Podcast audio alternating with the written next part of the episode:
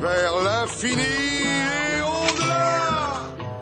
Bonsoir à toutes et à tous. Cette semaine, Extérieur Nuit cela joue binôme, duo, couple, tout ce que vous voulez, et ce à quelques jours de la Saint-Valentin. Tiens donc.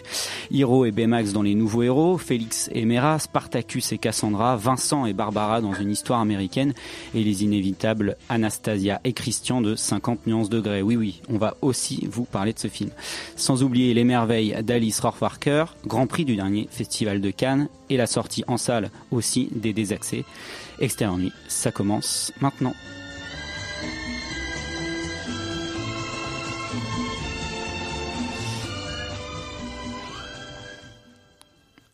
Et on commence avec le film de la semaine, Spartacus et Cassandra, présenté lors de l'Acide à Cannes. Il était aussi sélectionné dans le cadre du Festival des droits humains d'Amnesty International. On vous en avait parlé ici même. Ce documentaire sort aujourd'hui. Le réalisateur euh, Ioannis Nuguet a suivi pendant un an et demi ses deux enfants roms dans leur quotidien. Avant de l'écouter, puisque David euh, l'a interviewant, on va demander à nos chroniqueurs de nous en parler un peu. Qu'est-ce que tu en as pensé, Louise? Euh, Alors, j'ai plutôt aimé le film. Enfin, je crois que ce qui fait la force de ce documentaire, c'est d'en avoir euh, un peu dégonflé la, hum, la dimension politique. C'est-à-dire que vu le sujet dont il s'empare, euh, on aurait pu se dire que hum, ce serait très, hum, comment dire, ce serait, ça aurait une vocation un peu universelle de parler des Roms, etc. euh, enfin, de la, condition de vie des Roms en France. Je trouve qu'il vraiment il réussit à éviter cet écueil en faisant un récit extrêmement individuel euh, de, de, de, la trajectoire de ces deux enfants, Spartacus et Cassandra, qui sont donc frères et sœurs. Euh, le réalisateur se place euh, dans, déjà dans un lieu de fiction, c'est-à-dire que, enfin, il se place. Les, les deux enfants en question euh, ont été accueillis euh, dans un cirque, dans une sorte de petit chapiteau qui avait été construit dans une, sur un terrain vague en Seine-Saint-Denis. Et déjà de, de, de, les voir évoluer dans un lieu, euh, un lieu de fiction, un lieu qui, prête à la rêverie et à la fiction, donc euh, parce que c'est des, artistes de cirque qui, ont construit ce petit chapiteau. Il y a déjà une, première distance qui, je trouve, est, est très intéressante. Et euh, j'ai l'impression que le réalisateur, en fait, fait se superposer une série de couches de fiction les unes par-dessus les autres. La première dont je parlais, donc c'est ce cirque euh, où Camille, euh, une jeune femme euh, circassienne, les a, les a accueillis et puis après on apprend que elle devient, elle devient une sorte de mère adoptive pour eux.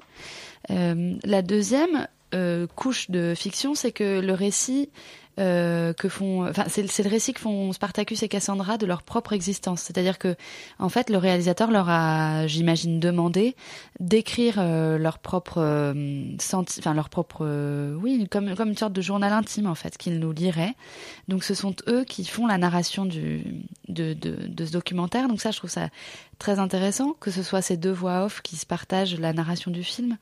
Euh, D'autant qu'en plus, euh, ce sont deux enfants qui sont euh, pas mal sensibilisés au récit puisque ils apprennent apprennent le slam. On les voit apprendre le slam. Et, voilà. Et donc, une troisième couche de, de fiction, c'est que au cœur même de la plus sinistre et la plus prosaïque réalité, il y a une fiction qui est devenue un mensonge. C'est celle du lien biologique, en fait, entre les parents et les enfants. C'est-à-dire que les enfants croient encore euh, au lien biologique qui les unit euh, à, leurs parents, alors que les parents, en fait, euh, l'ont complètement annihilé, ce lien, ou en tout cas ne font rien pour, pour le faire survivre.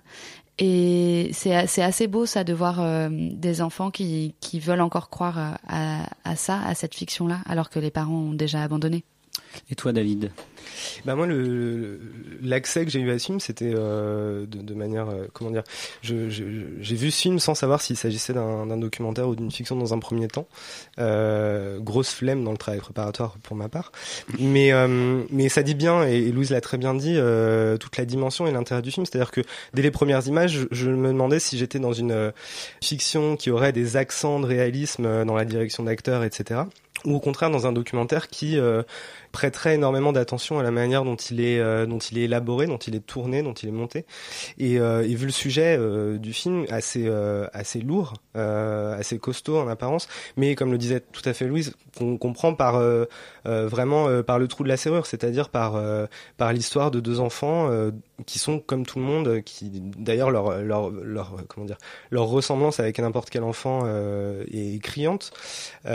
et en fait, c'est c'est ce que je trouve être la, première la première grande force du film, c'est-à-dire euh, de, ne pas avoir euh, à choisir, comme c'est souvent le cas, entre euh, entre une, fonction de, cinéaste qui s'effacerait complètement derrière un sujet un petit peu mollement en se disant mon sujet est tellement fort et tellement puissant que le geste de cinéaste n'a pas d'importance. Ce, ce, serait presque ce serait presque trahir ce qu'il y a, c'est-à-dire le sujet, ce qu'il y a devant l'écran, ou ou à l'inverse, énormément de films qui qui sont très beaux, qui sont très euh, très poseur, etc. Et euh, dont euh, dont on regretterait qu'il ne soit que ça, c'est-à-dire qu'il ne soit que cette espèce d'écorce. là, le film a cette a cette très très grande dimension d'être les deux et le et, à la force aussi d'être un film politique en ne cherchant pas à en être un, c'est-à-dire de, de considérer que justement cette capacité à créer de, de la fiction avec avec ses histoires, avec ses avec ses personnages en soi est un acte militant. C'est-à-dire que dire euh, dire ces personnages sont capables d'histoire, sont capables de fiction et capables d'intérêt, c'est en soi le l'acte militant du film. Eh ben, on va écouter euh, le réalisateur Yoannis Nuguet que euh, l'équipe d'Extérieur Nuit a interviewé. En fait, il y a des flics qui sont là et vous n'avez pas vos papiers, vous, avec vous. Et quand Ils sont là, là, et je sais pas quand est-ce qu'ils vont rentrer. Tu vas faire quoi là? Je peux pas sortir. Pour l'instant, vous restez ici. On dit que vous vivez là, que euh, vos parents euh, ils travaillent et qu'en ce moment ils sont pas là, ils sont à Paris et qu'ils ont oublié de vous donner vos papiers. D'accord. D'accord? On vit une relation très forte, on habite ensemble, tout se passe très bien. Mais je suis jeune, j'ai 21 ans et il y a des moments où je me dis que je suis pas en mesure vers euh, l'éducation d'enfants. arrêtez, arrêtez les enfants, il va déjà un, un mais, papa, qui qui nous a donné à manger? C'est mon père, non? Spartacus, on n'enlève pas pour l'instant, le seul conseil que je puisse te donner, c'est ne te préoccupe pas de la situation de ton papa. T'inquiète pas. Donc nous sommes avec Ioannis euh, Nuguet et Camille Brisson. Donc euh, Ioannis, vous êtes le réalisateur de Spartacus et Cassandra. Merci à tous les deux d'être avec nous ce soir. Camille, vous apparaissez dans le film. Euh, Ioannis, vous venez de la danse et euh, vous avez une, une vocation peut-être un peu tardive pour pour le cinéma qui s'est manifestée par une une boulimie de film et, et justement l'immersion dans cette communauté. Est-ce que vous pouvez nous raconter un petit peu les, les, les épisodes de, de la jeunesse de ce projet justement? Euh, c'est venu euh, de, de, de, rencontres successives, de, de, de, grandes périodes de temps passées sur les terrains, à chercher un peu le film que je voulais faire. Euh, voilà, donc moi je suis un autodidacte du cinéma, donc c'était vraiment mon terrain d'apprentissage, euh, euh les terrains Rome. Du coup, c'est venu. au départ, j'avais surtout envie de faire un film un peu sans doute là-bas c'était un film un peu politique, militant, et euh, au fur et à mesure, plus je passais du temps là-bas, moi j'avais envie de faire ce, ce type de film-là. Et euh, la rencontre avec les enfants et Camille a été décisive aussi là-dessus parce que euh, là j'ai trouvé, j'ai envie de dire le, le, enfin le film qui, qui que, que je devais faire, que je devais suivre. C'est vous qui avez trouvé les enfants ou c'est les enfants qui vous ont trouvé dans ce dans ce contexte? Effectivement, on peut dire que c'est presque les enfants qui m'ont trouvé. moi j'étais présent sur les terrains avec les caméras, ma, caméra, donc on, me reconnaissait et j'avais un peu porte ouverte euh, j'étais libre. Euh, maintenant, les enfants, me, Spartacus surtout, est venu me voir effectivement un soir en, me disant, bah pourquoi tu ferais pas un film sur nous? Pourquoi tu ferais pas un film avec nous? Et euh, en, me racontant comme ça ce par quoi ils étaient passés. Et, voilà, en discutant après avec Camille, davantage, on a, on a imaginé ce projet. Justement, Camille, on vous voit dans, dans le film euh, héberger donc euh, plusieurs euh, familles sous un chapiteau que vous déplacez de lieu en lieu. il me semble que c'est en Seine-Saint-Denis. Comment vous avez gagné la confiance justement de ces familles? Comment ces familles ont gagné la vôtre? Et vous, Yanis? Il y a eu d'abord la rencontre avec Spartacus et Cassandra qui s'est fait assez tôt, assez vite, à mon arrivée à Saint-Denis. Euh, je suis retournée à Saint-Denis quand j'avais à peu près l'âge de, de 16 ans, 16 ans et demi. C'est à ce moment-là que j'ai rencontré Spartacus et Cassandra. Et très jeune, euh, j'ai eu la chance euh, d'avoir pour moi un chapiteau sur Saint-Denis. un, un, immense terrain de jeu qu'on m'a qu'on m'a offert. Je, je, souhaitais faire du cirque déjà depuis depuis presque toujours, et donc dans ce chapiteau, j'ai pu organiser d'abord des cabarets spectacles, des projets, etc. Puis les enfants, ils venaient quand ils avaient envie, ils pouvaient s'y retrouver. C'était un peu la deuxième grande maison. Et puis ce chapiteau, ce cirque euh, était aussi une espèce de grande maison de quartier. Il s'y passait des, tas de choses. Et par la suite, j'ai aussi fait la rencontre de, de Parada, une association avec laquelle j'ai beaucoup travaillé. J'ai fait énormément d'ateliers sur euh, des terrains roms un peu partout dans Seine-Saint-Denis. Puis je me suis liée d'amitié fortement avec euh, des familles, et notamment avec un terrain qui était là depuis plus de dix ans à Saint-Denis. Ce terrain s'est fait expulser très violemment euh, au moment des expulsions de Sarkozy et de toute cette vague-là. Donc on les a beaucoup soutenus. C'était des gens qui étaient aussi très proches du chapiteau, dont les enfants venaient régulièrement faire des spectacles, etc. Et il se trouve qu'au même moment, moi, je devais aussi déplacer ce chapiteau. Et puis, avec les gens de, ce terrain, et puis moi, on s'est mis d'accord en se disant, mais si on retrouve un endroit, on, on remonte le chapiteau tous ensemble, quoi. Donc moi, j'ai finalement, j'ai pas hébergé de famille. On s'est hébergé euh, les uns les autres. La mairie nous a redonné accès à des terrains vagues euh, pour un moment. On était, il y avait moins de personnes que sur le terrain précédent, mais je dirais à peu près 200, 300 personnes, donc c'était assez énorme. Et donc le, le, chapiteau était un lieu commun, un lieu culturel. Euh, le lieu un petit peu central. Et Spartacus et Cassandra, eux, c'est encore autre chose. C'est-à-dire qu'ils venaient d'un autre terrain que celui-ci, d'autres familles, et eux se sont retrouvés euh, au moment du film, justement, c'est là où ça démarre un petit peu en plein hiver, à venir euh, toquer à ma porte en me disant, bon, bah là on est dans la galère, le terrain venait de brûler, leur terrain à eux, et donc je les ai accueillis avec leurs parents. Et Yohannis Nuguet, justement, quand on est euh, dans, dans, ce contexte avec une caméra, avec un projet de film, euh, comment, euh, comment cette confiance s'est instaurée réciproquement entre vous? C'est dur à dire parce qu'en fait, il n'y a pas eu de. Euh, C'était très très évident. Il n'y a pas eu d'approche. Euh, comme j'étais déjà en place depuis depuis longtemps, il n'y a pas eu ce moment où il n'y a pas eu de stratégie. J'ai développé aucune stratégie pour m'approcher d'eux ou s'approcher les uns les autres. En fait, on a tout de suite vécu ensemble. Euh, moi, je, je, me suis installé euh, sur le terrain euh, aussi dans une caravane, voilà, à, proximité du chapiteau. Et les enfants voulaient tellement le film, avaient tellement le, ce désir-là de faire du cinéma, parce qu'on on, s'est vraiment amusé aussi à faire du cinéma. C'est-à-dire que c'était, même s'il y avait des situations très difficiles, comme on voit dans le film, des, des séquences qui sont qui sont leur vie, donc c'est documentaire, donc c'est quand même des choses un, un peu compliquées à vivre. Et ben il y avait quand même cette joie de faire un film.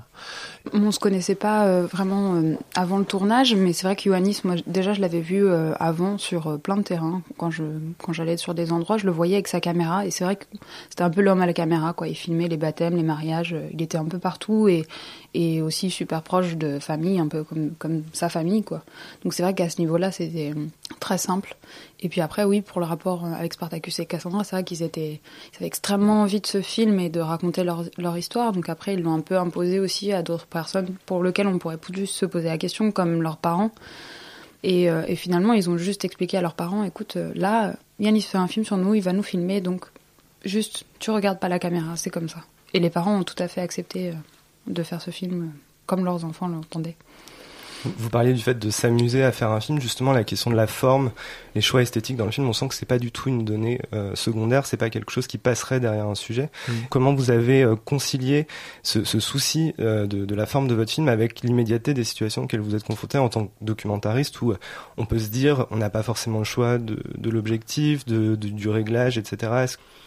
Euh, déjà, je me positionnais pas comme documentariste. J'imaginais vraiment, je considérais vraiment comme chaque séquence comme même parfois comme une scène de genre. Et, euh, ce qui a joué en ma faveur, c'était le temps, c'est que j'ai pris mon temps euh, et que du coup j'ai refusé plein de plein de scènes, quoi, plein de séquences, plein de choses qui arrivaient que je filmais pas parce que je, je les voyais pas ou parce que j'avais pas réussi à trouver euh, la manière de, de, les mettre en forme. Euh, du coup, au contraire, je prenais vraiment le temps de choisir. Euh, j'avais différentes caméras, donc de choisir aussi les objectifs.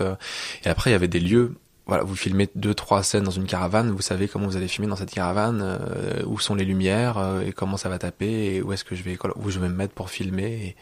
Donc voilà, comme il y avait des récurrences et des espaces comme ça assez déterminés, comme le chapiteau, la caravane, la cuisine, et après il y avait les bureaux du juge, le bureau de l'aide sociale à l'enfance. Donc c'est des, des, lieux qu'on qu connaissait et, et, finalement les séquences qu'on a dans le film qui se passent dans ces lieux, c'est souvent des séquences qui ont été euh, prises. Euh, enfin voilà, au bout de deux trois séquences qui se passaient là, bah, j'ai réussi à avoir la séquence qu'il y a dans le film, par exemple. Après, l'élaboration de la forme, elle est venue pour moi d'une réflexion sur le conte. Euh, cette histoire d'enfants qui, qui sont devant un choix normalement impossible pour eux, en tout cas dans ce qu'on entend de l'enfance nous aujourd'hui, de la limitation de, en gros, ce que ce qui appartient au domaine de l'enfant et ce qui appartient au domaine de l'adulte. Et le conte brise tout ça, c'est-à-dire qu'il inverse les rôles, euh, il met l'enfant en, en charge du destin de sa famille.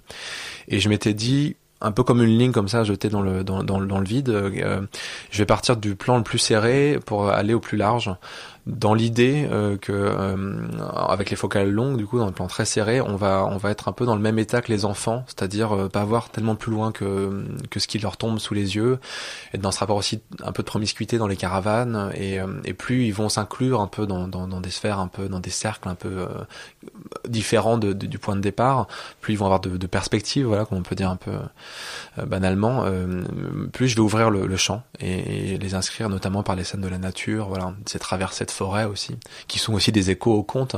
Voilà, c'était un peu ça le, mon parti pris et, la forme que j'ai essayé de, suivre. Vous parlez de conte, vous parliez de genre aussi. Est-ce que le, la tentation de faire une fiction a été présente pour vous, euh, même même à faire une fiction avec euh, avec les enfants qu'on voit dans le film, par exemple? J'ai pas du tout eu besoin. Euh, et en fait, peut-être que le, la fiction, elle est tellement présente euh, tout le temps, euh, partout, dans, dans, dans les vies euh, des enfants, mais aussi dans nos vies à nous, c'est-à-dire dans l'élaboration sans cesse d'un nouveau projet, d'une nouvelle perspective, d'un nouveau désir, ou, ou dans l'imagination simplement de que leurs parents, de l'abandon des parents, du fait de les laisser ou de sa vie à soi que c'était finalement le, le si documentaire il y a, c'est un documentaire sur cette fiction-là. Par le montage, on est immédiatement dans, moi dans le montage, j'essaie de retrouver cette vérité euh, par en reconstruisant, en condensant. Donc on est très loin d'un espèce de réalisme comme ça, de, de qu'on peut parfois avoir dans dans des documentaires plus plus directs. Euh, donc j'avais le sentiment de faire un film euh, avec tous les moyens que j'avais à ma disposition de faire un film. La seule limite, la seule chose que je n'ai pas faite et encore j'aurais peut-être pu la faire si j'avais besoin. Enfin j'avais pas, je me sentais libre en tout cas de le faire. C'est qu'effectivement il y a aucune scène jouée il n'y a pas de scène qu'on, que j'ai, voilà, j'ai pas demandé aux enfants de faire quelque chose, ni à Camille, euh, quelque que ce soit. C'était un, si vous voulez, c'est un film qui a été tourné en une prise. Voilà, c'est ça qu'on peut, qu'on pourrait dire. Est-ce que c'est difficile euh, de convaincre euh, ceux qui ont le pouvoir de, de, de, produire un film, de le distribuer, de, d'aborder un sujet comme celui-ci J'ai eu beaucoup de chance c'est que c'est le, le, le producteur euh, et j'ai rencontré ce producteur parce qu'il avait ce désir de faire un film hein, sur euh, des enfants roms. Et euh, du coup j'ai pas eu besoin de le convaincre de l'intérêt de la chose. J'ai simplement eu à, besoin enfin j'ai eu à convaincre de mes capacités à le faire et, et voilà être à la fois l'opérateur à la fois le monteur à la fois le réalisateur. Ce qui n'était pas gagné parce que moi j'avais pas fait de film avant. J'avais fait juste un, un, petit court métrage qui avait circulé comme ça sur internet.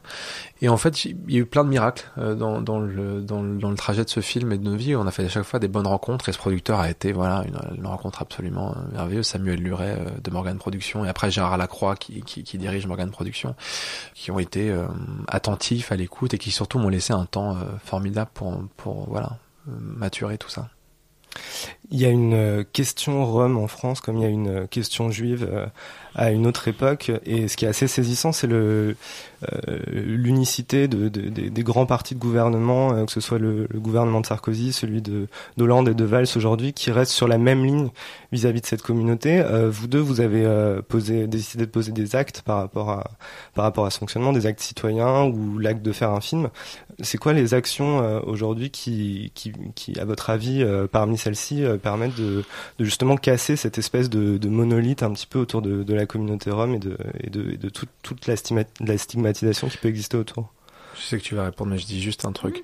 Je, euh, je ne crois pas qu'il y ait de questions Rome. Enfin, c'est, enfin, c'est le gouvernement qui, bien sûr. non, c'est pas ce que je pense, mais c'est, c'est, complètement fabriqué. C'est-à-dire qu'en vérité, il y a une seule question, c'est la question de la pauvreté, et la question de la précarité de l'habitat, la question de la tolérance, de de, de l'institution qui pose les limites ou pas de, du cadre, de la norme, de ce qui est légal ou pas, de comment on a le droit de vivre en fait. Parce qu'en fait, on se rend compte, et moi, on se rend compte très bien justement à travers le, le l'expérience de, de, des Roms que euh, on a un cadre qui est très très restreint, très serré. C'est-à-dire qu'on a le droit de vivre d'une certaine manière et pas d'une autre. Donc c'est la, vraie question, c'est les formes de vie qui sont autorisées. Elles sont voilà en, nombre très très restreint. Euh, donc les réponses qu'on peut donner à la question de la pauvreté, c'est même c'est une question qu'on se trimballe, je dirais, depuis euh, pas mal de temps et même particulièrement depuis, le 19e siècle et l'industrialisation et, l'exploitation à grande échelle euh, du travail euh, humain et de voilà et de enfin voilà l'économie accaparée par un petit nombre. Donc voilà, c'est des réponses à mon avis qui qui sont à la fois euh, locales et à la fois globales, comme ils aiment dire. Euh, moi, je, nous, on, on, je peux parler un peu en non comme ça, mais on croit vachement à la rencontre et simplement en ce qu'on peut faire assez concrètement par le, par le, voilà, simplement en bas de chez nous, il y a des gens. Et moi, c'est comme ça que la première fois que j'ai rencontré quelqu'un que j'étais sur Internet, en fait, c'était une Romney qui était en bas de chez moi. Et j'ai commencé à parler avec elle et ça m'a emmené très loin, quoi. Voilà. Donc c'est, après, ce qu'on peut faire. En tout cas, ce que je peux peut-être dire, c'est que, à mon avis, il faut enfin, il y a énormément de gens qui militent et qui sont dans des actes très concrets à, ce niveau-là. Donc, euh, je sais pas, qui vont faire du soutien scolaire, qui vont monter des associations, qui vont soutenir la population, qui vont les défendre aussi face à des expulsions. Enfin, il y a énormément de choses très pratiques et concrètes euh, à faire au quotidien euh, pour pour les Roms, si on, si on doit dire ça comme ça. Après, moi, je suis aussi totalement pour absolument élargir la question et, de me dire justement où a-t-on le droit de vivre, comment vit-on?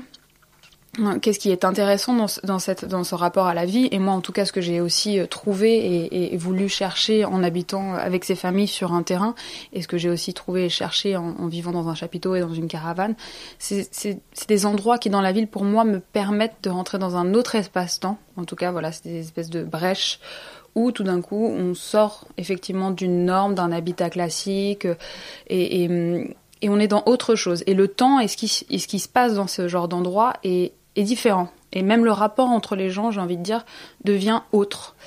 Euh, L'intérêt aussi pour moi, c'est de, par exemple, ce chapiteau, ce n'était pas qu'un cirque. Euh, C'était vraiment un lieu qui, qui, regroupait à la fois euh, des tas et des tas de fonctions et d'activités. C'est-à-dire que pour moi, un lieu de spectacle, il ne se définit pas. Euh, il y a le cabaret, telle heure à telle heure, puis après les gens repartent. Non, non, c'est aussi un lieu où des gens vivaient, c'est aussi un lieu où des gens se réunissaient, c'est aussi. Et, et, et, comme ça, pour moi, il faudrait faire exister beaucoup plus de lieux de cet ordre-là, parce que c'est. C'est absolument des endroits où vivre, euh, réinventer des communes et des manières de fonctionner ensemble et ne pas limiter euh, des fonctions à des endroits, mais plutôt les multiplier. Dans le prolongement de ce que vous dites, ce dont on se rend compte, c'est que, euh, enfin pour ceux qui ne s'en étaient pas rendus compte jusqu'à maintenant, c'est que finalement dans dans les dents creuses justement euh, de, de ces entre entre deux immeubles ou euh, dans ces dans ces lieux en fait qui ne sont à personne ou qui ne sont pas attribués, finalement euh, en étant à la marge, c'est une communauté ou c'est des familles qui réinventent un modèle de société malgré eux presque euh, parce qu'ils sont contraints. Par exemple, la question de la propriété ne se pose jamais, mmh. la question de, de, de la frontière, de la limite ne se pose pas non plus et euh, on a presque la réponse est presque dans le dans le dans, dans la marge qui qui dans laquelle on pousse on pousse cette communauté. Oui, c'est ça. Pourquoi pourquoi ne pas occuper les espaces vides puisqu'ils sont vides au moins jusqu'à ce qu'ils soient euh, remplis euh, et puis par autre chose. Pourquoi ne pas partager même les espaces qui, qui ne sont pas jusqu'à Absolument. Euh, bah, la réponse elle est super simple. Ouais. Vous parlez de la propriété et, et l'intérêt euh, financier euh, qui, qui, qui a derrière ça et surtout le, le, problème. En fait, le problème aussi, c'est le problème du contrôle. C'est euh, euh, qu'il peut pas y avoir un pan de la population qui échappe au contrôle. Euh, parce que c'est la, c'est le, c'est le déni de l'État, quoi. Et l'État ne tient que parce qu'il nous maintient dans l'illusion du contrôle. Euh, parce que en fait, on se rend compte que quand on laisse les gens habiter entre eux, bah, ils vont pas se manger, ils vont pas tout casser, ils vont pas.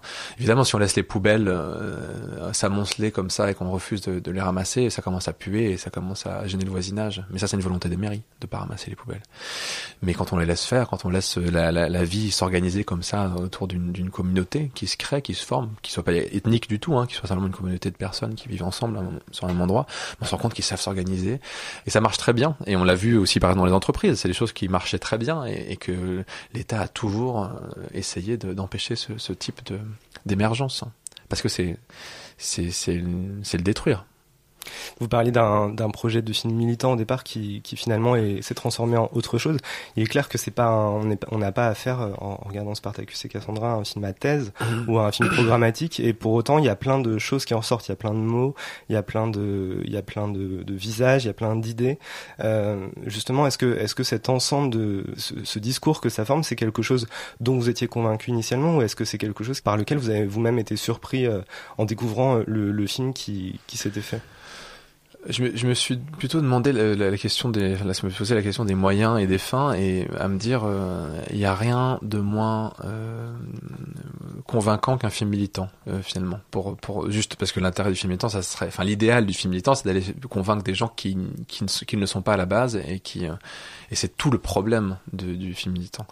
Alors, euh, moi, ce que je voulais, c'était qu'on passe simplement par la, la, fibre sensible et que on, on part d'abord du point de départ. Ce sont des enfants et c'est des enfants qu'on peut aimer, comme n'importe quel enfant et comme n'importe et finalement, par extension, comme n'importe quel autre être humain. C'est un peu un truc de base comme ça, quoi. Qui et, euh, et donc en, en, essayant de travailler sur l'empathie et sur le, la, la, perception des enfants, c'est-à-dire rendre la perception, l'expérience des enfants, la, la faire vivre par le, le, biais du cinéma aux, aux spectateurs, c'était euh, pour moi, si c'était réussi, en tout cas garantir un peu l'entrée le, euh, du spectateur dans, dans ce monde-là et qu'il puisse en voir, par un, mais un tout petit peu, hein, sans, euh, un peu la complexité, l'étendue et, et, et le, voilà. Et, et, je, et je pensais que tout, tout l'aspect politique de la situation, de le, nœud euh, dans lequel euh, se trouvent euh, les, gens qui habitent en bidonville, allait émerger comme ça de lui-même, derrière ou par voilà par et, être sans doute mieux perçu ou en tout cas ressenti. Et c'était ça qui me qui m'importait.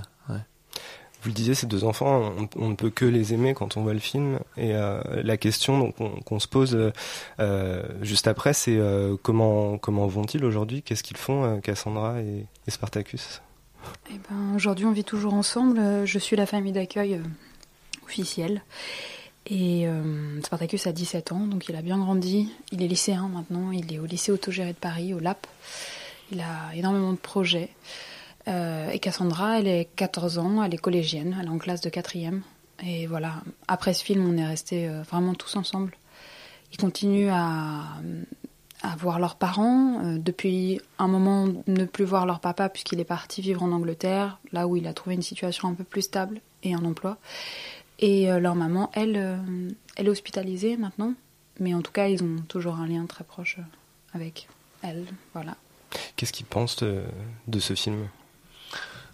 Ils sont très fiers, je crois. Enfin, ils, se, ils, vont le présenter même même quand on est parce qu'en ce moment on bouge pas mal pour présenter le film un peu partout. Et, euh, du coup il se trouve que parfois on a des dates en même temps qui vont présenter le film d'un côté nous de l'autre. Donc ils sont euh, c'est leur film quoi. C'est quelque chose qui euh, et ils ont vu pas mal d'étapes de, de, montage voilà ils étaient là à toutes les étapes donc en tout cas ils, ils, reconnaissent leur histoire dedans. C'est ce qui c'est ce qu'ils en disent Ouais, absolument. Et puis le film a aussi euh, quelque part construit notre relation et c'est dans une forme de continuité là de l'accompagner et de de voir cette chose magique qui s'accomplit d'avoir la sortie d'un film dans des salles de cinéma et aussi la reconnaissance des gens qui vont le voir et ce qui porte un peu l'émotion et, et quand les enfants sont là, ils la reçoivent comme un cadeau quoi.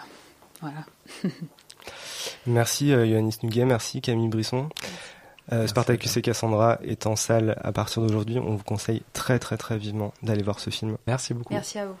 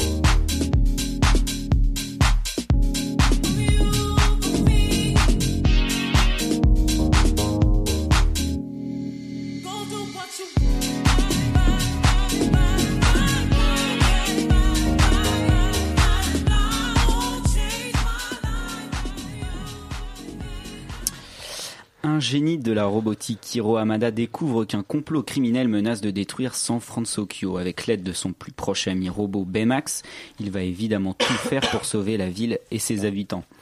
Un peu plus de six mois après Planes 2, qui n'est pas été franchement une réussite, Disney revient avec les nouveaux héros et espère bien qu'il sait renouer avec l'immense succès de La Reine des Neiges. hein. On se rappelle plus de 5 millions d'entrées en France. Mais est-ce que ces nouveaux héros en ont vraiment l'étoffe non? Oui, c'est bien quand tu le présentes, on dirait un Bergman. C'est un truc un peu, un peu grave, un peu triste, comme ça. Hiro, Amada, présent. euh, ben c'est Noël. C'est Disney, c'est Noël, on est content. Euh, donc, euh, allez voir le Disney de Noël en février, comme ça vous aurez toujours l'impression que c'est Noël. Je vois Mélissa qui sourit parce qu'elle sait que c'est encore Noël. Euh, non, c'est plutôt une, une bonne surprise. Sur le papier, ça, ça fait pas trop envie. Ça fait un peu une espèce de, de ressucé de, de manga euh, version Disney. On se dit euh, ils, ils vont en faire des caisses, ça va pas marcher. En fait, c'est pas tant un mélange du manga et de Disney que des films de super-héros et de Disney, puisque ça s'appelle Big Hero 6 euh, dans version originale. Et ici, les nouveaux héros. L'idée, c'est que euh, Disney, donc qui a, euh, vous vous souvenez, racheté Marvel, enfin donc c'est qui font des accouplements comme ça de film en film. Là, le font à, à, à l'animation. C'est donc ce petit personnage, euh, ce petit Hiro Yamada, et ça commence euh, de manière assez étrange par une séquence euh, euh, un peu dans la rue, comme ça, d'affrontement de robots. On nous plonge dans un monde tout de suite. Je révélerai pas ce qui va se passer, mais il y a une espèce d'humour, d'ironie dès la première séquence qui fait que le film part, vous entraîne. C'est, on, on- est d'accord qu'on n'est pas du niveau du roi lion, d'Aladin, mais faut quand même faire le deuil de tout ça. hein. C'est-à-dire que le- les grands films, euh, leçons de vie, les grands films intemporels, euh, je pense que Disney n'en veut plus. Où ils veulent être, euh, ils veulent coller au présent, et c'est ce qu'ils font avec ces nouveaux héros, parce que finalement ils, ils ne font que raconter la même histoire de film en film, que ce soit Aladdin, le roi lion, tout ça. De quoi ça parle les nouveaux héros? Ça parle d'apprendre à affronter la mort, puisque le sujet du film c'est le deuil. C'est comment finalement un petit garçon qui est confronté euh, par deux fois au deuil euh, va apprendre à continuer à vivre. Le sujet comme ça est moins rigolo qu'un film de Disney. Oui, on avait raison de le présenter comme un Bergman, effectivement. Je savais tout ça.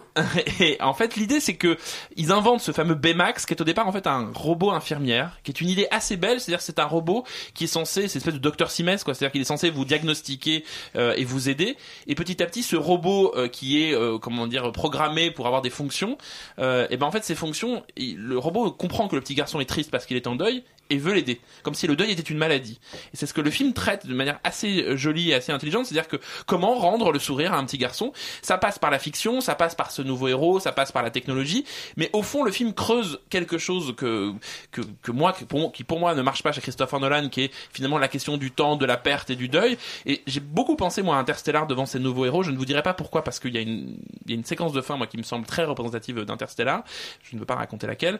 Et j'ai l'impression que là où euh, Christopher Nolan se perd en circonvolution euh, d'histoire, euh, de métaphores, de physique quantique, de Stephen Hawking, de tout ça, et ben les nouveaux héros, c'est simple, ça, ça, ça fonctionne sur quatre lignes, et ces quatre lignes, elles sont maintenues, elles sont tenues. Euh, moi, je trouve que c'est plutôt une très très bonne surprise. Euh, Louise? Qui est en train de écrire la recherche du temps perdu sur son sa feuille là. Euh, alors, moi, je trouve que c'est un film en fait sur la transparence euh, absolue et la croyance absolue dans l'intelligence humaine, qui, euh, selon ses selon personnages, n'est pas du tout prête d'être d'être détrônée par les robots. Et on le voit dès la première scène, c'est-à-dire que la au, au début du film, on voit euh, deux robots se battre et on se dit euh, tiens, euh, on est peut-être dans un, un futur un peu plutôt proche. D'autant qu'on a vu juste avant qu'on entrait dans la baie de San Francisco, une ville bien. n'est-ce pas Euh, Une ville euh, qui aurait fusionné, euh, voilà, une- entre San Francisco et Tokyo. Bravo, merci pour l'explication. et, et en fait, donc, je, je, je trouve que le film ne laisse pas vraiment de place à hum, à l'imagination parce que effectivement il y a une transparence absolue dans tout. Et les robots sont en fait un simple prolongement de l'intelligence humaine. Donc c'est intéressant de se dire que bon voilà ça exclut d'emblée en fait euh, l'idée d'une possible mutinerie des robots contre leurs créateurs. C'est-à-dire qu'en fait euh, ce n'est pas la technologie qui est mauvaise en soi mais ceux qui en ont l'usage donc c'est une idée euh, pas inintéressante, mais que je trouve quand même un peu mièvre. Et je crois que je On est préfère, chez Disney, euh, hein. voilà. Non mais oui, oui, bien sûr, on est chez Disney, mais bon, je trouve qu'il y a quelque chose d'un peu, euh, un peu mièvre et pas très intéressant là-dedans. Euh, et cette, alors quand même, la question de la transparence absolue euh, de la pensée, elle est, hum, enfin. Moi, ce que je trouve assez intéressant, c'est que le, le fonctionnement du Baymax, là, le bonhomme Michelin, euh, enfin Freud en bonhomme Michelin, un peu quand même, voilà. Euh, ça pose une question assez intéressante de savoir que quand en fait on est face à ce, à ce, à ce bonhomme Michelin, on est scanné Et euh, il- on n'a plus de secret pour lui. Donc ça, c'est peut-être le truc que je trouverais intéressant dans le film. Euh, cela étant, je trouve que voilà, je trouve que c'est un peu euh, un peu cucu à praline quoi. Et toi, David? David, il est que tu la praline, mais ça Ah, complètement, complètement. Euh, non, mais Louise parlait de, de foi, euh, en, en- de foi absolue en, en l'intelligence humaine, et c'est vrai que c'est c'est un peu Google la foi absolue en l'intelligence humaine, que le fait qu'il suffit de réunir des gens euh, hyper compétents, hyper inventifs, hyper jeunes, et puis qui vont nous sortir des idées super qu'on aura qu'à breveter après. Et d'ailleurs, le- la première partie du film, euh, dans une espèce de, de foire euh, aux inventions, fait un petit peu penser à justement à cette dynamique-là. Mais euh, C'est même ouais. une parodie, je pense. euh. Oui, oui, euh, clairement. Bah Oui et après, non, euh, hein. oui et non, parce qu'on on est quand même vraiment au premier degré. Puis ce personnage va inventer quelque chose qui sera le l'espèce de MacGuffin, euh, enfin qui est pas vraiment un MacGuffin, mais du, du film qui va devenir un, méchant. euh, voilà. Potentiel. Voilà. Mais je trouve que c'est un film qui est vraiment intéressant parce que c'est un film qui est profondément matérialiste, mais à deux titres. Déjà, un film matérialiste parce que euh, effectivement, comme tu l'as dit, Renan, le film consomme cette espèce d'union entre euh, entre Disney et Marvel et euh, qui est un peu euh, justement symbolisé par ce, ce- cette ville qui est qui est à la fois à la fois japonaise, à la fois anglaise ou euh, où le, la partie américaine où la partie américaine serait à- imputable à Disney et puis la partie euh, la partie BD donc manga imputable à l'univers Marvel qui est un univers de BD et, euh, et donc matérialise vraiment dans un sens euh, au sens vraiment le plus le plus mercantile et le, et le, plus pragmatique du terme. C'est-à-dire que Disney va puiser dans un réservoir qui n'est pas le sien et qu'est-ce qui va se passer? Et d'où l'hybridation d'où cette cette ville justement. Mais aussi matérialiste au premier degré c'est là pour le coup que c'est beaucoup plus intéressant. Euh, effectivement le film n'invente pas grand chose en termes d'histoire, en termes de, de personnages. Tout est très bien ficelé, tout est très bien écrit, tout fonctionne très bien, mais c'est effectivement très polissé. Cependant, là où je trouve que ça devient intéressant, c'est dans la forme du film. C'est dans la, c'est dans l'importance en fait donnée à euh, la plasticité des personnages en eux-mêmes. On parlait de ce personnage de de Baymax justement, qui est un personnage rond, gonflable, dégonflable, laiteux, euh, transparent, etc. Euh, et puis il y a ces espèces de micro-robots que va inventer le personnage euh, principal qui peuvent prendre n'importe quelle forme. euh, de Lego géniaux. Voilà, des, des, des Lego aimantés, intelligents, qui peuvent, euh, sur, sur simple volonté télékinésique, euh, reproduire n'importe quelle forme. Et c'est là où je trouve que le, fi- le film pose un peut-être euh, pose son empreinte hum, gentiment, enfin un jalon peut-être euh, dans justement le, la maîtrise totale euh, de ce qu'est la, la forme, de ce qu'est le corps virtuel, de ce qu'est le corps numérisé, au point de pouvoir lui faire prendre n'importe quelle forme. Et là aussi, moi, je vois quelque chose de Disney qui se contorsionne, qui change de forme, qui est cette espèce de bonhomme très très rond, très très gentil, très bienveillant, et puis qui va devoir à un moment s'équiper pour faire face à un univers qui est un univers qui est pas forcément le sien. Il faut quand même préciser qu'il y a quand même une scène géniale, c'est qu'on découvre que quand les robots n'ont plus de batterie, ils sont bourrés, et c'est quand même une séquence extrêmement drôle. c'est très très drôle. ouais. Ouais, ouais. Bon, euh, allez voir Ouais, euh, à donc, euh, ces nouveaux héros qui ont séduit quand même dans l'ensemble de nos chroniqueurs. On quitte San Francisco pour l'Italie euh, pour retrouver le Grand Prix du dernier festival de Cannes, Les Merveilles d'Alice Rohrwacher, euh, dernier film canois primé euh, à sortir sur nos écrans.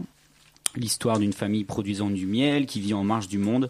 Euh, leur quotidien régi par des règles plutôt strictes va être mis à mal par l'arrivée d'un jeune adolescent accueilli dans le cadre d'un programme de réinsertion et par le tournage d'un jeu télévisé dans la région. On y arrive. Euh, et trois ans après Corpo Céleste, c'est donc le retour de cette jeune réalis- réalisatrice pardon, italienne. Mais faut-il aller se mettre en marge de la société pendant euh, deux heures, euh, Renan? Euh, effectivement, quand on écoute euh, son, ton, ton brillant pitch, on part dans l'autre sens. C'est-à-dire que famille paysan, Et J'ai raccourci. Hein. Italie, gamin euh, euh, en réinsertion, euh, milieu pauvre, on se dit ouh là là, est-ce que j'ai vraiment envie de passer deux heures avec ces gens-là? Oui. Allez-y, vraiment. euh, je crois que je suis le meilleur exemple. Je déteste ce cinéma-là et je trouve le film absolument sublime. Euh, Il y a quelque chose dans le. En fait, ça tient sur le style et ça tient sur le regard de cette jeune réalisatrice. Euh, C'est-à-dire que c'est un film euh, étrange, très sensoriel, très sensuel aussi. Corpo Celeste l'était euh, également aussi, mais je crois que celui- celui-ci l'est encore plus. C'est un teen movie, un teen movie étrange. Euh, C'est un film, c'est un film de, on appellerait ça un coming of age movie, c'est-à-dire des, des- des films de transition, de passage. C'est l'histoire d'une jeune fille qui va devenir adulte, qui quitte le monde de l'enfance, de la famille pour aller vers autre chose. Tout ça raconté sous une forme à la fois extrêmement prosaïque, extrêmement concrète. On les voit travailler, faire du miel. On les voit dans une espèce de maison comme ça délabrée, euh, guidée par une espèce de père qui est, une- qui est presque un gourou qui les, qui les dirige tous. Donc ce côté très prosaïque, très terre à terre. Et en même temps le film, le regard d'Alice Rohrwacher fait tout décoller. C'est-à-dire qu'on a l'impression que tout est à la fois mythologique, mystique, euh, on pense à plein de contes en même temps, plein d'histoires. C'est-à-dire que le, film comme ça euh, a une espèce de surface plane et on, voit la surface se décoller à chaque à chaque séquence. Par exemple, une idée très simple, euh, des abeilles c'est chiant. Désolé, des abeilles on s'en fout. Filmé par Alice Rohrwacher, ça devient presque des oiseaux de mauvais augure ou des créatures, euh, des anges gardiens. Il y a une séquence très très belle où la jeune héroïne euh, réussit à, sortir une abeille de sa bouche. Qui, qui pourrait être un geste ridicule comme ça. Et effectivement, tout tient dans le pari du spectateur. C'est-à-dire que le film, en gros, soit vous êtes attrapé dès la première séquence et vous allez passer un voyage assez merveilleux, assez étrange. Encore une fois, c'est un film sensoriel. Soit vous trouvez ça ridicule, misérabiliste et euh, et un peu poseur. Et alors là, vous vous pouvez mais tout prendre dans l'autre sens. C'est-à-dire que vous pouvez trouver ça euh, consternant, ridicule. Le problème, c'est que euh, le film euh, a besoin, je pense, de spectateurs euh, plus, comment dire, plus aguerris que lui. C'est-à-dire que c'est un film qui demande un peu d'effort pour y accéder. Élise, tu as été séduite aussi Moi, tu- moi aussi, euh, j'ai été séduite dès le premier film, donc Corpo Célesté dont tu parlais tout à l'heure, qui d'ailleurs, euh, je trouve, partage vraiment euh, une, une, une vraie parenté. Donc, euh, tu l'as pas dit tout à l'heure, je crois, Renan, mais Les Merveilles, c'est un film en grande partie autobiographique. Et ce qui est très intéressant par rapport à Corpo Célesté, c'est qu'en fait, Corpo Célesté était donc pareil, un peu en train de suivre une petite histoire de, de fratrie, enfin en tout cas de, de, de, de sœurs comme ça, dans une ville un peu particulière, dans une autre zone rurale, avec cette, toujours cette même thématique de la transition de l'âge de l'enfance vers l'âge de l'âge ingrat de l'adolescence, mais qui fait qu'on est quand même devenu femme quelque part. Et en fait, euh, c'est particulièrement euh, frappant parce que j'ai l'impression qu'à chaque fois, elle vient poser son microscope sur une toute petite zone oubliée de la réalité, oubliée de la contemporanéité. Et en fait, là, euh, en l'occurrence, on ne précise jamais vraiment à quel moment se passe le film. En même temps, on arrive à situer parce que, voilà, on a des éléments qui nous indiquent à peu près où on en est. Mais on est toujours dans une image qui est totalement hors du monde en fait et dans des zones. euh, C'est d'ailleurs un film italien dans lequel on parle allemand. oui, voilà. C'est-à-dire que ça, en fait, ça porte l'ambiguïté de cette réalisatrice qui est italienne avec son héritage allemand, avec donc des personnages qui jouent ça. C'est sa sœur qui joue la figure maternelle. Donc, si on pense à l'autobiographie, tout ça, on aurait plein de choses à, à en tirer si on veut psychanalyser le film. Ce qui est intéressant aussi, c'est que du coup, cette espèce de, de, de, de- de film un peu absurde, parce que finalement, il y a beaucoup d'absurdité et très très poétique dans ce film. Il va chercher à, à, à à montrer des personnages qui sont sans arrêt en train de se raccrocher à la fin de quelque chose. Et d'un côté, c'est la fin du monde, c'est-à-dire la fin du monde tel qu'on l'entend, c'est-à-dire Wolfgang, le, le, le, père de famille, est en train de se raccrocher de toutes ses forces à sa, à sa, à sa culture, alors qu'en fait, on veut lui enlever sa ferme, son, son, son labo, enfin tout ça.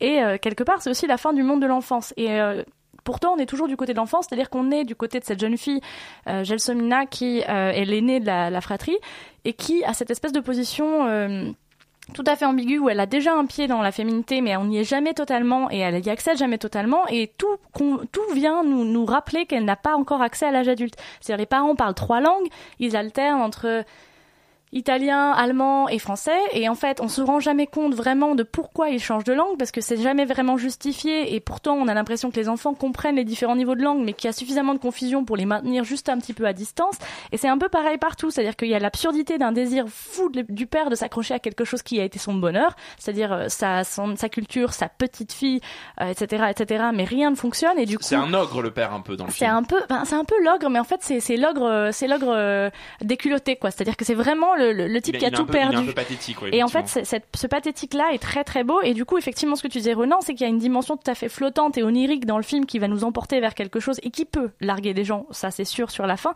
Mais en fait, ce que je trouve super beau aussi, c'est que un exemple de cette irréalité-là dans la construction des personnages, c'est que par exemple dans l'idée de la féminité, la construction, la seule figure féminine absolue pour euh, le personnage de Gelsomina, c'est une figure féminine totalement irréelle qui est la présentatrice de l'émission de télé dans laquelle elle veut totalement inscrire sa famille et qui est quand même jouée par Monica Bellucci, une espèce de déesse grecque. Et donc il y a ce truc comme ça où tout le film tend vers l'absurdité et la pop culture dans un monde qui pourtant est complètement obscur. C'est très beau, quoi. Voilà, euh, Monica Bellucci, de toute façon, fallait commencer par ça, on est sûr d'y aller. Euh, Extérieur Nuit euh, passe d'un continent à un autre et on va tout de suite pour l'Amérique et plus précisément New York pour euh, une histoire américaine, deuxième long métrage de Armel Stew avec notamment Vincent McCain en tête d'affiche. Il campe le rôle d'un homme prêt à tout pour reconquérir le cœur de sa douce, qui est tombé amoureux d'un autre, alors que notre bon Vincent l'est pourtant suivi jusqu'aux États-Unis. J'ai l'impression qu'il arrive que des malheurs, que des malheurs amoureux à Vincent McCain.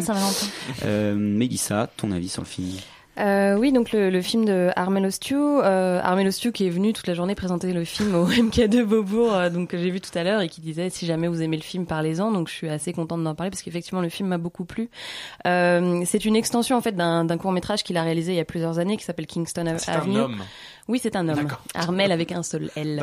Euh, et en, qu'il a euh, coécrit avec Vincent McCain. Et donc euh, ce, ce court métrage suivait effectivement euh, donc Vincent McCain qui joue Vincent aller à New York sur les traces euh, de sa copine qui l'a plus ou moins largué. On sait pas très bien ce qui s'est passé. On sait juste qu'il l'a rejoint euh, dans une espèce d'élan d'amour fou en se disant bah voilà je vais à New York. Il y a, il y a un geste hyper romantique d'aller à New York conquérir sa belle. Sauf que sa belle donc qui est jouée par Kate Moran donc actrice de, de Yann Gonzalez lui paye tout de suite un billet pour qu'il rentre chez lui. Euh, et donc, euh, donc euh, toute, le, toute la première partie, puisque le film est, est, coupé en deux parties, toute la première partie du film est sur euh, donc ce personnage qui euh, juste euh, vadrouille à, à New York euh, et, et veut absolument euh, la reconquérir. En tout cas, pense qu'il a toutes ses chances, alors qu'elle s'est trouvée un mec euh, extrêmement euh, canon qui est joué par un des acteurs de la série Looking, euh, le moustachu en l'occurrence. Ouh. Euh, euh, Enfin voilà, donc il, il pense vraiment qu'il a sa chance quoi. Et, vraiment toute la première partie du film euh, montre euh, donc ce, personnage qui euh, qui, qui s'enterre en fait, qui juste perd toute sa dignité de scène en scène. Et, le film donc est, tourné en, appareil photo, avec un appareil photo qui a été, on, le sent, donc il est écrit, mais on, on sent qu'ils ont tourné les scènes au fur et à mesure qu'ils croisaient des passants dans la rue, ils leur ont fait jouer des rôles, des choses comme ça. Il y a un truc très improvisé, très à l'arraché, qui, qui est assez intéressant et assez étonnant, qui donne une dimension justement au film parce que c'est c'est vraiment cette, cette idée de, de la rupture dans lequel voilà, il, s'embourbe dans une ville qu'il ne connaît pas, euh, qui ne connaît pas, et puis tout d'un coup le, film opère un- une rupture, c'est-à-dire que il y a une deuxième partie qui a été tournée beaucoup plus récemment. Vincent McCain du coup entre temps a perdu une dizaine de kilos, voire une vingtaine de kilos, et il y a une dimension beaucoup plus tragique au film. Et je trouve que le film vraiment opère quelque chose comme ça, euh, de de- d'hyper euh, d'hyper séduisant et d'hyper euh, triste, et vraiment qui, qui est en parallèle avec la, la carrière de Vincent McCain, quoi, qui a un truc très rond, qui vraiment a un personnage à la Guillaume Braque et qui au final finit avec un Guillaume Braque, mais plutôt version tonnerre, un truc assez dépressif. Vraiment, le film, voilà, c'est une histoire américaine, mais c'est surtout une histoire universelle sur euh, la difficulté de se remettre d'une histoire d'amour et la possibilité de ne jamais s'en remettre. Pleurer, c'est la Saint-Valentin. On vous le recommande donc euh, là, toute autre ambiance ou peut-être pas, on ne sait pas. Traduit dans plus de 50 langues, vendu à plus de 100 millions d'exemplaires à travers le monde, le phénomène 50 nuances de grès, écrit par Erika Leonard James, débarque en salle. Je ne vous rappelle pas l'histoire, auquel vous n'avez sans doute pas pu échapper, même si vous n'avez pas lu le livre. Ça parle de fouet, de discipline, de sexe, et c'était quand même à peu près médiocre euh, niveau littérature. Je dis ça pour l'avoir parcouru et lu quand même quelques Il pages lu, il et l'a là. lu, la vilaine. J'ai dit parcouru. Dans le métro, Euh, mais qu'en est-il du film de, réalisé par Sam euh, Taylor Johnson Ronan? Dis-nous tout. Euh, ah, c'est enfin le, c'est le, c'est le film qu'on attend cette semaine, quoi. On parle des films, on s'en fout des autres. On veut savoir s'il y a du cul à l'écran. Non. Non, Je vous le dis tout de suite, il y en a pas. Euh, par Ah, contre, il y a 20 minutes. mais alors, euh, c'est un, moi j'ai vu, j'ai eu la chance, le privilège de voir le film hier euh, dans une ambiance étrange, c'est-à-dire que donc le film était présenté à la presse et, et le film était donc très étonnamment le film a été présenté la veille de sa sortie, ce qui est très très rare. Et donc on s'attendait soit à un nanar complet, soit un truc explosif. En fait, c'est un entre-deux. C'est un film. euh, alors c'est marrant parce que donc on vend le film sur le SM. Je pense que c'est pas du tout un film sur le SM. Effectivement, donc c'est l'histoire d'Anastasia Steele qui tombe étrangement amoureuse de Christian Grey, qui est un, businessman euh, euh, très élégant et Christian Grey en fait a un- une, déviance, c'est-à-dire Christian Grey aime bien mettre des fessées. Mais qui n'aime pas mettre des fessées, franchement? Dire, c'est ça, ça, ça pose le personnage comme un déviant. En fait, le film a eu l'intelligence de ne pas le poser comme un déviant. Ça raconte quoi en fait 50 nuances de Grey et pourquoi le film est pas si mal?